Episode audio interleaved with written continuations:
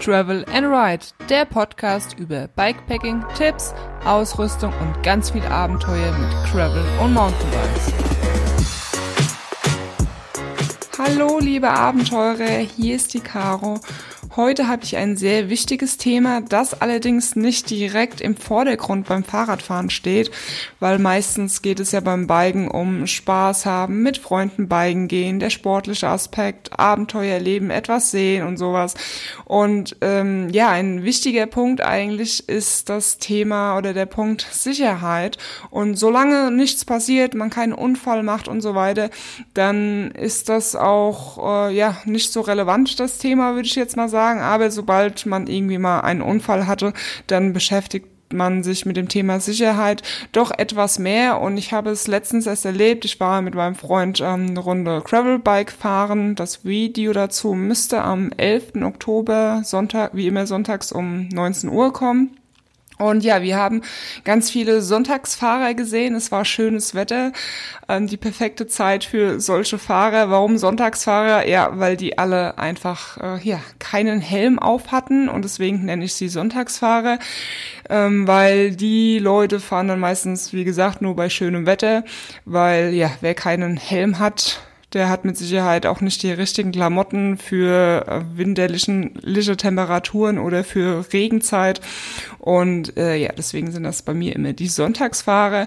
Und ich kann es einfach nicht verstehen. Also die Leute haben nicht nur auf den Radwegen kein, keine Helme getragen, sondern auch wirklich im Wald. Äh, wir sind da vor einen Trail runtergefahren. Dann nach dem Trail kommt eine richtig fiese Schotterpiste, loser Schotter, dass ähm, ja selbst wir als erfahrene Fahrer dann doch schauen müssen und ähm, vorsichtig fahren müssen. Und ja, wir haben dann da Pause gemacht. Die Szene sieht man auch im Video. Und da kommen die gleiche Strecken, Strecke zwei E-Biker runter ohne Helm. Die sind jetzt natürlich nicht äh, total verrückt gefahren, aber ja, man kann da auch bei langsamem Fahren äh, einfach mal ganz schnell äh, sich hinlegen, weil der Schotter wirklich richtig lose war. Und was sie aber dabei hatten, war ähm, das Pausenbrot, also ein paar belegte Brote und ganz wichtig, ja, wenigstens verhungern sie nicht mitten im Wald. Aber ja, Helm hatten sie keinen auf und äh, ja, ich kann das einfach nicht verstehen. Ich meine, also selbst wenn ich jetzt, ich habe zehn Minuten auf die Arbeit mit dem Fahrrad und selbst da trage ich halt einen Helm, weil ne, ich sage immer, man muss nicht selber daran schuld sein, weil oft hört man auch irgendwie das Argument, wenn ich jemanden anspreche, ähm, dass derjenige sagt, ja, ich kann Fahrrad fahren. Ja, das hat doch damit überhaupt nichts zu tun es sind ja auch ein, da draußen so viele andere Verkehrsteilnehmer, egal ob jetzt Fahrrad oder Auto, die da draußen sind und die können einen Unfall verursachen. Da kannst du noch so gut Fahrrad fahren, wie du willst. Ähm, das hilft dir halt auch nichts. Oder es kann irgendwie ein Reh über die Fahrbahn rennen oder was auch immer. Ich habe ähm, tatsächlich mal fast ein Känguru umgefahren in Australien. Und ich muss dazu sagen, ich hatte damals auch kein Fahrradhelm und da ist mir es dann auch bewusst geworden, wie schnell es eigentlich doch selbst auf gerader Strecke zu einem Unfall kommen kann. Und äh, ja, also wie gesagt, ich verstehe es nicht. Ich meine, wir äh, sind im Jahr 2020. Ich kann mich noch erinnern, als ich ja, so sieben, acht Jahre alt war, bin ich mit meinen Eltern immer in den Skiurlaub gefahren und da war das total normal, dass kein Mensch auf der Piste irgendwie einen Helm auf hatte. Außer hier so die kleinen Knirpse von drei Jahren, die hatten dann mal einen Helm auf. Und mittlerweile, also ich fahre kein Ski mehr, schon seit 15 Jahre, Jahren nicht mehr, aber so wie ich das jetzt mitbekommen habe, dass äh, ja, dass selbst ähm, beim Skifahren jeder eigentlich einen Helm auf hat. Und das ist auch eigentlich ja anders gar nicht mehr vorstellbar. Und ich meine, es gibt gibt halt auch eben keinen Grund, warum ich keinen Helm an, anziehe. Ich meine, man hat da wirklich ähm, Geschwindigkeit drauf. Es besteht die Gefahr, ähm, dass man stürzt und ähm, ja, warum nicht seinen Kopf schützen? Und ich meine, es gibt echt sehr schöne Helme. Mittlerweile sind die auch alle gut belüftet. Es gibt leichte Helme. Und klar muss man dann mal ein paar Euros in die Hand nehmen. Aber wer sich ein E-Bike für drei, vier, 5.000 Euro kaufen kann, hat wohl auch noch 100 Euro übrig, um sich einen hübschen Helm zu kaufen, mit dem man, mit dem er sich äh, halt wohlfühlt. Und äh, ja, man muss halt auch irgendwie an andere denken. Ne? Jetzt stell mal vor, du sitzt im Auto, fährst einen Radfahrer um, der keinen Helm auf hat wenn er jetzt, äh, also dieser Radfahrer, verunglückt wegen schweren Kopfverletzungen, dann bist du halt, ne, fühlst du dich richtig scheiße. Ich meine, du fühlst dich auch schlecht, wenn, ne, wenn er sich nur schwer verletzt hat. Aber das meine ich damit, dass man halt auch andere denkt, äh, an andere denken muss, weil wenn du jetzt der Radfahrer bist, bist verletzt worden oder ne, bist verunglückt, dann ne, tut sich der Autofahrer ähm, sehr schuldig fühlen, sein ganzes Leben. Ich meine, das ist jetzt ein bisschen ja an den Haaren herbeigezogen oder weit hergeholt, sage ich mal. Aber ja, somit will ich halt irgendwie rüberbringen, dass es nicht nur um einen selbst geht, sondern eben auch andere Leute. Dass du, du bist eben da draußen nicht alleine und deswegen musst du auch an andere Leute denken und nicht nur an dich selbst. Ich gehe jetzt mal davon aus, dass ihr alle einen Fahrradhelm tragt, weil wenn ihr einen Fahrradpodcast hört, dann ja, beschäftigt ihr euch dann doch etwas mehr mit dem Fahrradfahren und äh, ja, deswegen gehe ich stark davon aus, dass ihr einen Fahrradhelm aufhabt. Aber in eurem Bekannteskreis, Freundeskreis gibt es bestimmt immer noch Leute, die keinen äh, Fahrradhelm aufziehen und da einfach mal so die Message ein bisschen rausbringen und mit denen diskutieren, wie, was, warum es halt eben so wichtig ist. Ich habe die Diskussion auch schon in meinem Verwandtschaftskreis äh, gehabt und äh, meine Mama zum Beispiel, die hat auch nie einen Helm angezogen und fährt eigentlich halt auch nur auf Radwegen wo ja viele sagen, oh, was soll da passieren? Und dann habe ich ihr halt auch irgendwann mal den Punkt ähm, näher gebracht, dass ja gar nicht sie daran schuld sein muss, sondern gerade bei schönem Wetter kommen die ganzen Sonntagsfahrer raus, die das ganze Jahr kein Fahrrad fahren. Das heißt, sie haben keine Praxis, also keine Erfahrung so richtig, haben nicht so gutes Gleichgewicht und so weiter und so fort. Und die fahren einem halt vielleicht dann doch schnell mal ins Rad.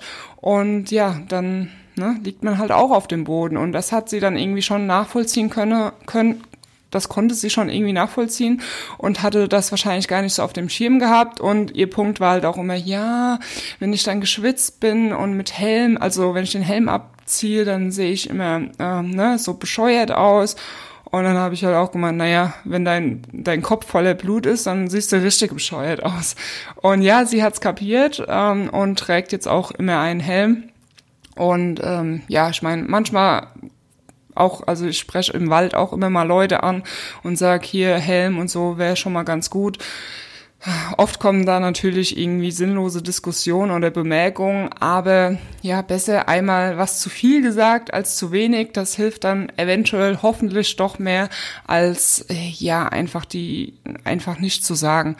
Und manchmal brauchen die Leute vielleicht einfach so einen Hinweis, weil sie das gar nicht so auf dem Schirm haben oder sich noch nie wirklich Gedanken darüber gemacht, dass eben halt auch andere Leute an einem Unfall dran schuld sein können und ähm, dass das nichts damit zu tun hat, dass man kein Fahrrad fahren kann. Also das ist ja äh, wirklich Bullshit. Äh, ja, jetzt habe ich das Thema äh, Kopf und Helm geklärt ähm, wie ja so meine Meinung dazu ist. Ich finde, man kann immer einen Helm anziehen, auch wenn man nur mal fünf Minuten zum Bäcker fährt. Wie gesagt, äh, auch an die anderen denken. Ähm, dann nehme ich immer noch ein Erste Hilfe Köfferchen ist jetzt übertrieben, aber so ein paar Sachen für die erste Hilfe mit. Und da geht's halt auch wieder nicht nur um dich, sondern auch um andere, wenn du durch den Wald fährst und da liegt plötzlich eine im Wald und dann kannst du halt äh, mit ein paar Sachen, die du eben dabei hast, demjenigen helfen. Und ja, das gibt dir einfach ein besseres Gefühl, ihm auf jeden Fall sowieso. Du kannst einfach helfen und ganz ehrlich, so ein kleines Erste-Hilfe-Set, das ist wirklich jetzt nicht schwer und euer Handy, euer Pausenbrot, euer Riegel oder was auch immer habt ihr ja auch dabei. Also darauf äh, kommt es auch nicht an. Man kann das auch wirklich sehr klein, kompakt machen, damit es auch irgendwie in die Trikotasche passt, wenn man halt ohne Rucksack unterwegs ist. Und ja, generell finde ich, ähm, sollte man eigentlich auch einen Erste-Hilfe-Kurs mal belegt haben. Die meisten von euch haben den letzten wahrscheinlich zum Führerschein gemacht. Meine ist drei Jahre her. Ich konnte damals von meinem Arbeitgeber einen äh, machen oder musste äh, einen machen, einen Erste-Hilfe-Kurs. Allerdings, ja, es ist auch schon wieder drei Jahre her. Und ganz ehrlich, das ist ja nicht irgendwas, was du täglich wiederholst oder jeden Monat, ähm, dass du da irgendwie Praxiserfahrung bekommst äh, deswegen ist drei Jahre eigentlich auch schon wieder zu lange her. Ähm, würde schon gerne auch mal wieder neuen machen. Mittlerweile gibt es ja auch wirklich ähm, speziell für, für Wald und Mountainbike und sowas, wo das auch tatsächlich dann im Wald geübt wird. Ähm, aber ich denke ja, so einen normalen Erste-Hilfe-Kurs wäre, Kurs wäre schon mal ein Anfang. Und dann ist es natürlich auch so, dass viele, ja, wahrscheinlich von euch auch alleine Fahrrad fahren. Und das kann natürlich, wenn man alleine unterwegs ist und es was passiert, schon gefährlich sein. Ich habe das früher, also früher, als ich noch keinen Partner hatte, habe ich das immer so gemacht, äh, dass ich ähm, WhatsApp Live-Tracking geteilt habe. Also WhatsApp äh, bietet diese Möglichkeit, ja Standorte zu verschicken, aber auch die Möglichkeit, den Live-Standort zu verschicken. Das heißt, ähm, demjenigen, den du, dem du deinen Standort schickst, also Live-Standort, ganz wichtig, äh, sieht halt, wo du dich bewegst. Und ich habe das früher so halt gemacht, dass ich meinem Papa eine, einen WhatsApp-Live-Standort geschickt habe und er ähm, ja wusste einfach, ähm, ne, wenn ich irgendwie nach vier Stunden oder fünf Stunden noch nicht zu Hause bin, dass er vielleicht doch mal schauen soll, äh, was los ist. Ähm, wenn meine Eltern im Urlaub waren, habe ich das halt mit einer Freundin gemacht, habe mir eine Freundin ausgesucht und ähm, also Freundin ausgesucht, irgendeine Freundin halt, die ich habe. Ich habe mir jetzt nicht deswegen Freunde gesucht und äh, habe ihr gesagt, hier so und so, ich gehe da und da Fahrrad fahren, hier ist Live-Tracking, dass du einfach mal schaust, falls irgendwas passiert. Ähm, ja, für diejenigen, die einen Partner haben, ist es natürlich leichter, weil der Partner, der bekommt es halt mit, wenn du nach vier Stunden nicht zu Hause bist. Aber da ist es halt auch wichtig, dass euer Partner weiß, wo er überhaupt suchen soll und deswegen halt Live-Tracking. Wer mit einem GPS-Gerät fährt, also so Aufzeichnungsgeräte, die müssen auch gar nicht teuer sein. Am Mountainbike habe ich äh, das Garmin Edge 130. Das kostet, lass mich lügen, also damals, als wir es gekauft haben, hat es, glaube ich, 150 Euro gekostet oder 130 Euro im Angebot. Ja, und äh, ja, das Gerät zeichnet halt ganz normal deine Tour, Tour auf. Du hast halt sozusagen ein Tacho mit dir, dass du weißt, wie viele Kilometer fährst, etc. Und es hat halt einfach die Möglichkeit, dass du deinen, also deinen Standort auch teilen kannst über die App. Das heißt, dein Partner bekommt dann eine E-Mail per ähm, per E-Mail. Ja, er bekommt eine E-Mail. Du musst natürlich diesen Kontakt hinterlegen, sonst weiß ja das Gerät nicht, wo er diese E-Mail hinschicken soll.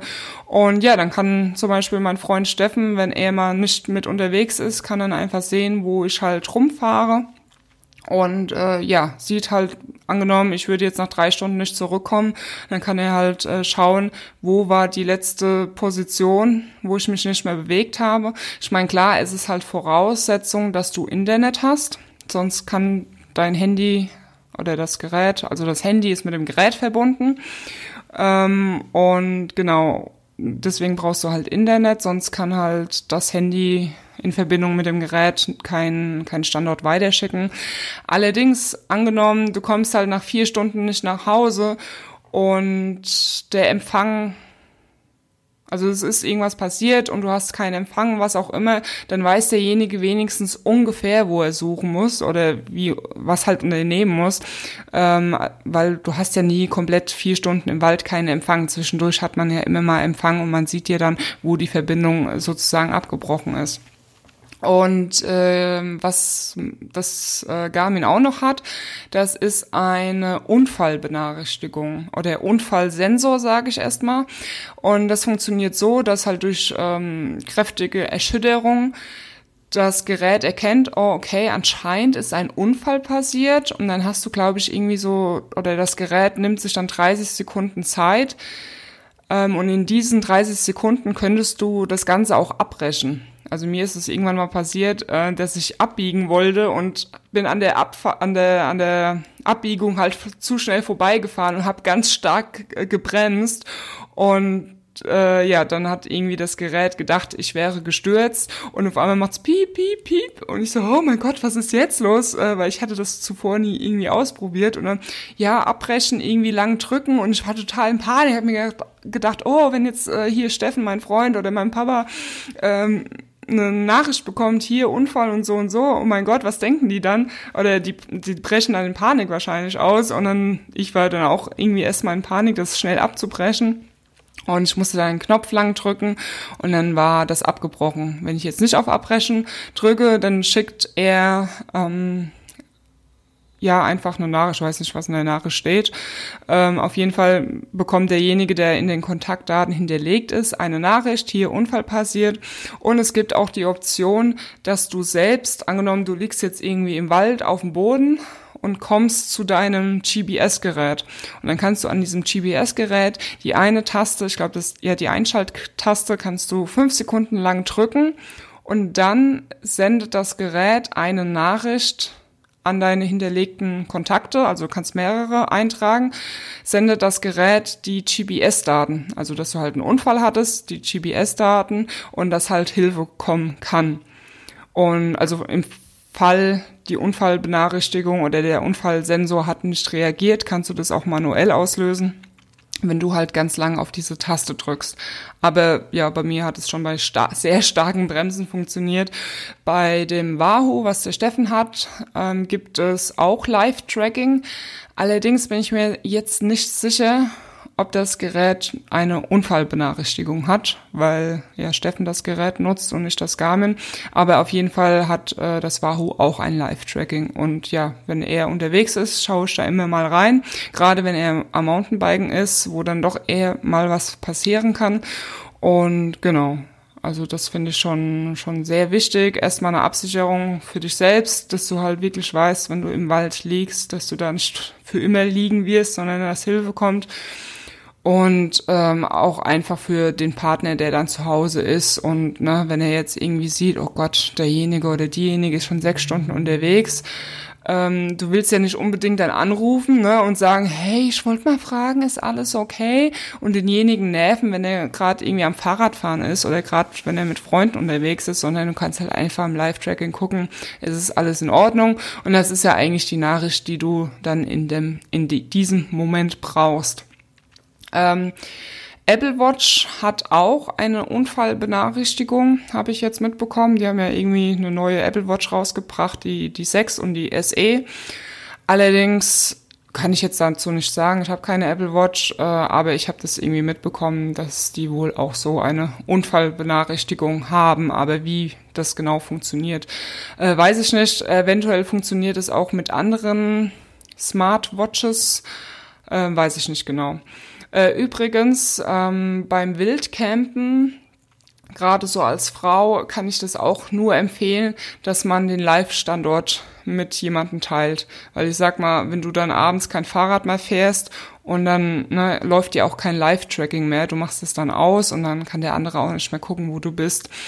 Aber ähm, ja, so einfach als festen Standort mache ich das dann auch über WhatsApp, dass ich meinen Live-Standort wegschicke an meinen Freund oder Freundin, wie auch immer es halt gerade passt. Und dann äh, ich halt dann irgendwas ausmache. Hier bis morgen früh um 6 Uhr melde ich mich zurück. Wenn ich mich nicht melde, dann ja, solltest du vielleicht versuchen, mich zu kontaktieren oder ist es irgendwas passiert, wie auch immer. Ähm, da auf jeden Fall was sehr Zuverlässiges ausmachen. Nicht, dass du irgendwie sagst, du meldest dich bis 6 Uhr und dein Partner gerät in, in, in ähm, Panik, weil du es halt nicht getan hast. Also da auf jeden Fall sehr zuverlässig sein, äh, damit man weiß, man kann sich darauf verlassen. Also das ist so fürs Wildcampen auf jeden Fall auch eine coole Sache mit dem, mit dem Live-Standort ja, das wären so meine ganzen Tipps zur Sicherheit. Das sollte man auf jeden Fall ähm, nicht aus den Augen verlieren, auch wenn lange nichts passiert. Es ist immer sehr schön, wenn man keinen Unfall hat, weil äh, ja jede, jeder Tag, an dem man kein Fahrrad fahren kann wegen so einer blöden Verletzung oder Unfall, wie auch immer, ist natürlich irgendwie ärgerlich. Und ähm, genau beim Mountainbiken ist natürlich, kann man sich generell noch schützen mit Protektoren mit Weste und noch einem Helm, der etwas mehr geschützt ist, der am Hinterkopf ein bisschen mehr runtergeht. Äh, aber ja, ich glaube, die meisten von euch sind eher so Bikepacking, Gravelbike, die meinen Podcast hören, ähm, aber so als einfach nur mal so als äh, kleiner Tipp, dass man da beim Mountainbike auf jeden Fall viel mit Protektoren machen kann. Ähm, wie immer, falls ihr irgendwelche Tipps habt oder Anregungen, dann schaut gerne auf meinen YouTube-Podcast sozusagen vorbei. Der heißt auch Travel and Ride Podcast der YouTube-Kanal. Da könnt ihr dann Kommentare reinschreiben, weil so über die Podcast-App geht es ja immer schlecht oder eigentlich gar nicht. Man kann nur Bewertungen schreiben auf iTunes, aber auch nur. Da würde ich mich übrigens auch freuen, falls euch der Podcast gefällt oder auch gerne Kritik. Äh, dürft ihr da ähm, ein paar Sterne ablassen und Kommentare. Und ja, das war's dann von meiner Seite für heute und ich wünsche euch wie immer eine schöne Woche, eine unfallfreie Zeit natürlich. Äh, passt auf euch auf, nutzt Live-Tracking, ähm, nimmt das nicht auf die leichte Schulter und dann hören wir uns wieder in der nächsten Podcast-Folge. Bis dahin, schwingt aufs Bike und travel and ride. Bye bye.